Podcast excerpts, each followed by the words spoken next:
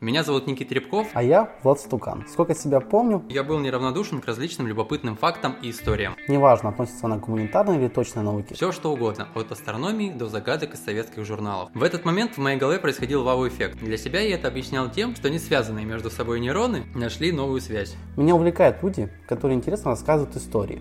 Они обладают нестандартными знаниями, всегда находятся в центре внимания. Не пора ли нам стать такими же? Да, но у меня есть проблема. Когда я узнаю какую-то занимательную информацию и жажду ей поделиться, она так же легко вылетает из моей головы, как и залетает туда. Поэтому мы решили создать подкаст, где будем делиться с вами историями. Возможно, они найдут отклик и в вас. Что ж, приятного прослушивания, а мы начинаем.